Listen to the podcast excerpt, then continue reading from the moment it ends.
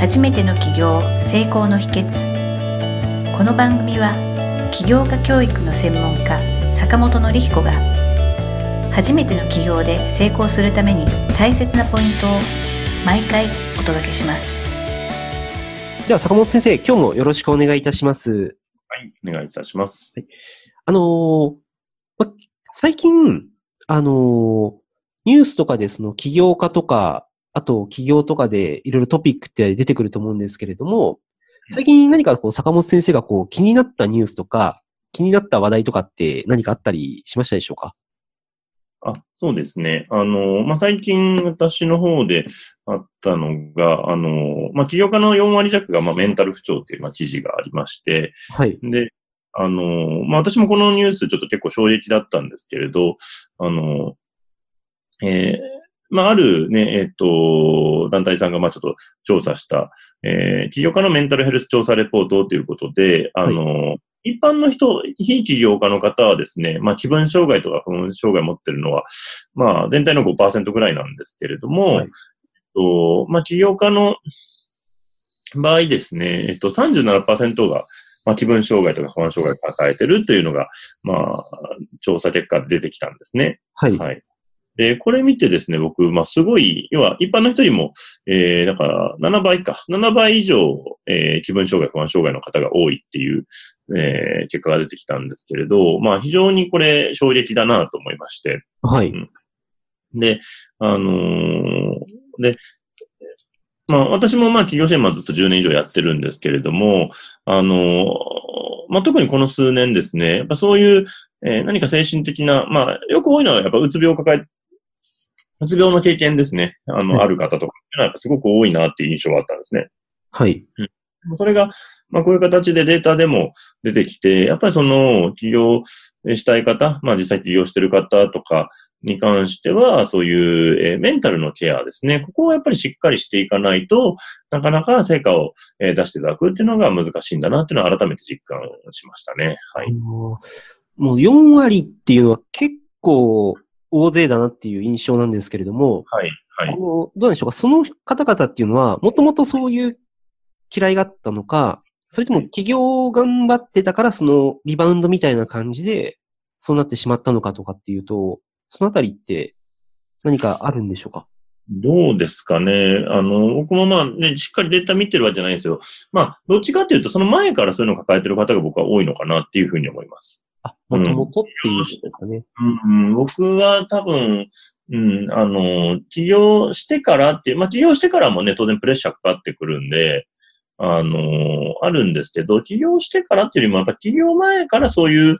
ね、その、会社で鬱になってたとか、えーそういう、ね、ちょっと、えー気分障害とか不安障害抱えてるっていう方が、まあそういう方がやっぱり、えー会社に縛られずに自分で自由にやりたいああはい。という形で独立するパターンが多いのかなっていうふうに僕は考えてますね。はい。なるほどですね。あの、実際、まあ、その会社員だからとか起業家だからっていうことはもちろんないと思うんですけれども、やっぱりそういう精神状態だと結構仕事ってしにくいんだろうなと思いますし、はい特にあの、起業家さんですと、はいまあ、特に個人事業主さんとかスタートアップ時期って、その方が止まってしまうとビジネスが回らなくなっちゃうのかなってあるんですけれども、実際その辺っていうのは結構、もうそれが原因でビジネスが止まってしまうとかっていうのはあったりするんでしょうか？そうですね。そういうのはやっぱりあったりしますね。なんか、なんで、あのーまあ、実際にうちの、えー財団の方にも来られてる方でね、そういう実際今も、えーうつを抱えながら、まあ、やってる方とかもいて、まあ、その方はちょっと薬もね、伸びながら、まあ、そううつを抱えてるんですけれども、はいやってる方とかもいますよね。だから、やっぱり、あの、大事なのが、あの、そういう方を責めちゃうと、すごく、その彼らはまたプレッシャー感じてきて落ち込んでしまうので、あの、ね僕らが気をつけてるのは、やっぱりその安心安全な場を作るっていうことを意識してるんですね。はい。で、なんか企業っていうと結構、なんだろうな、その、ね、企業家同士の集まりっていうのはなんか、もう相手のダメ出しばっかりするみたいな まあ、イメージあるところもあるかもしれないんですけど、はい。あの、あんまりね、ダメ出ししててもあんまり意味がないなっていうのはすごく実感しますね。そうですね。それすごく思います。うん。あの、ダメ出しではなくて、あの、応援をしてあげるっていうか、あの、それでいいよとか、で、あと、まあもちろん、あの、あ、褒めてあげるとかっていうのはすごく大事で、で、そのもちろんアドバイスもするんですけれども、そういうのってちゃんと安心安全でその非難されないとか否定されないっていうのが分かった上で、で褒めて認めてくれる環境で、でそういう人が、えーじゃあもうちょっとこうした方がアイデアとしていいんじゃないかとかっていう意見を言ってあげるっていうのはすごくいいかなっていうふうに思ってまして、まあそういうのを、まあ僕らも意識してやってるって形ですね。はい。あの、今本当にそう、そうだなって思うことがあって、はいあの、例えば何かこう相談をしてるときに、はい。あの、相談をしてるとか、まあ相談をしてなくてもなんか自分の作った例えばホームページとかメルマガとかに、はい。なんかややたらこう、なんか本人はアドバイスのつもりでも、上から高圧的なし視線で 物を言ってるとか、すごいなんかこう、お前がダメなんだ、だから俺が教えてやってるんだみたいな感じの、なんか相手のその方の努力とか、今までこだわってきたこととか、そういったことに敬意を表さずに、そういったことを踏みにじるような発言する人っていうのは結構、はい。あ、け結構ではないですね。たまにはい。いるのかなっていうのをちょっと感じてですね。でそういった方のアドバイスが万が一的確でも、うん。その人と接してる時間っていうのは、その起業家の方の、まあ、えっ、と、足を止めてしまうとか、足を引っ張ってることになるなっていうのをすごく思ったんですね。うん。なん。か非常に誰と付き合うのが大事かなというか、そうですね。はい。なんで、あのー僕は起業したい方とか起業家の方こそ、そういう安心安全な環境をちゃんと作っておくっていうのが、すごく大事かなと思います。はい。うんでその、まあ、黙っててもね、ビジネスの世界なんで、あの、お客さんからは否定されてくるので、はい。でも、その時に、やっぱり、どっかで安心できる場所があるかどうかっていうのは、やっぱり、起業で成功していく上でも大きく差が出てくるなっていうふうにうんそう、そうですねね。うん。はい。だからそうでないと、ね、要は休まる場所がないので、はい。まあ、さらにそういう気分障害だったり、ね、不安障害みたいなのが、より進行しちゃうみたいな感じで。うん。そうですよね。まあ、あの、会社員うんぬんっていうことではもちろんないと思うんですけど、そういったその気持ちの障害抱えてる方が、より働きやすい環境ってひょっとしたら起業してご自分でされてる方が、働きやすいかもしれないっていうのをちょっと感じるところがあるんですけれども、ただそういった方が、せっかくそういった道をご自分で選んでるのに、なんかは心ない言い方とか、心ない発言内容とか、心ない言葉遣いとか、こ心ない態度とかで、そういった方の足引っ張るって、うん。なんかひ失礼千万というかですね、そうですなんね。か人の人生を踏みにじって楽しんでるのかなっていうことを思うことは最近結構、あ結構じゃないです。たまに、最近たまに あったりしました。はい。で僕もまあ、ただそうは言っても昔そういうのをやっぱやってしまってて、あそうですね。うん、そうなんです。あの、なんか、結構もう、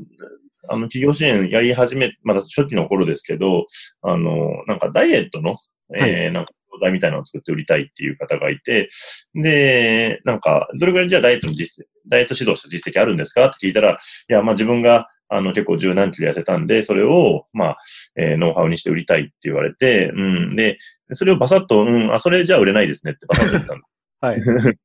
うん。あの、それ、そのぐらいのね、一人、自分がやったぐらいじゃ実績として全然足りないんで、うん、ダメだと思いますっていう話をして、じゃあもう、あの、そんなんでは無理だから、もうダイエットのすごい先生を引っ張ってきて、まあ一緒に、その先生と一緒にやった方がいいよっていう話をしたら、まあ、その人が結局最後すぐ怒り出しちゃったんですね。うん。で、その時は僕もわかんなかったんですけど、はいあもうやっぱ今だとね、あ、そうか、その人がダイエットやりたいっていうのは、まあ、裏にいろんなね、なんか、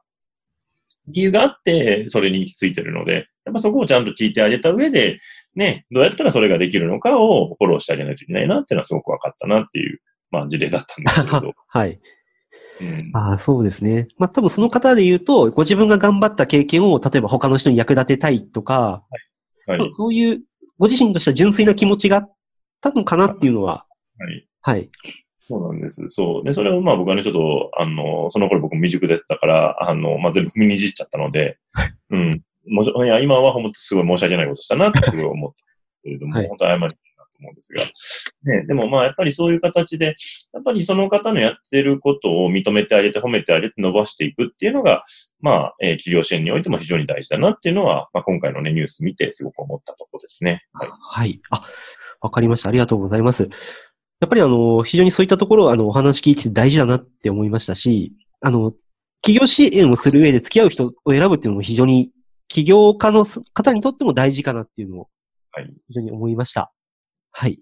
えっ、ー、と、坂本先生、今回もありがとうございました。はい、ありがとうございました。またよろしくお願いいたします。今回の番組はいかがだったでしょうか？あなたの起業の気づきがあれば幸いです。なお、番組では坂本典彦への質問をお受けしております。坂本典彦公式サイトよりお問い合わせください。坂本典彦公式サイトで検索してください。ではまた次回もお楽しみに。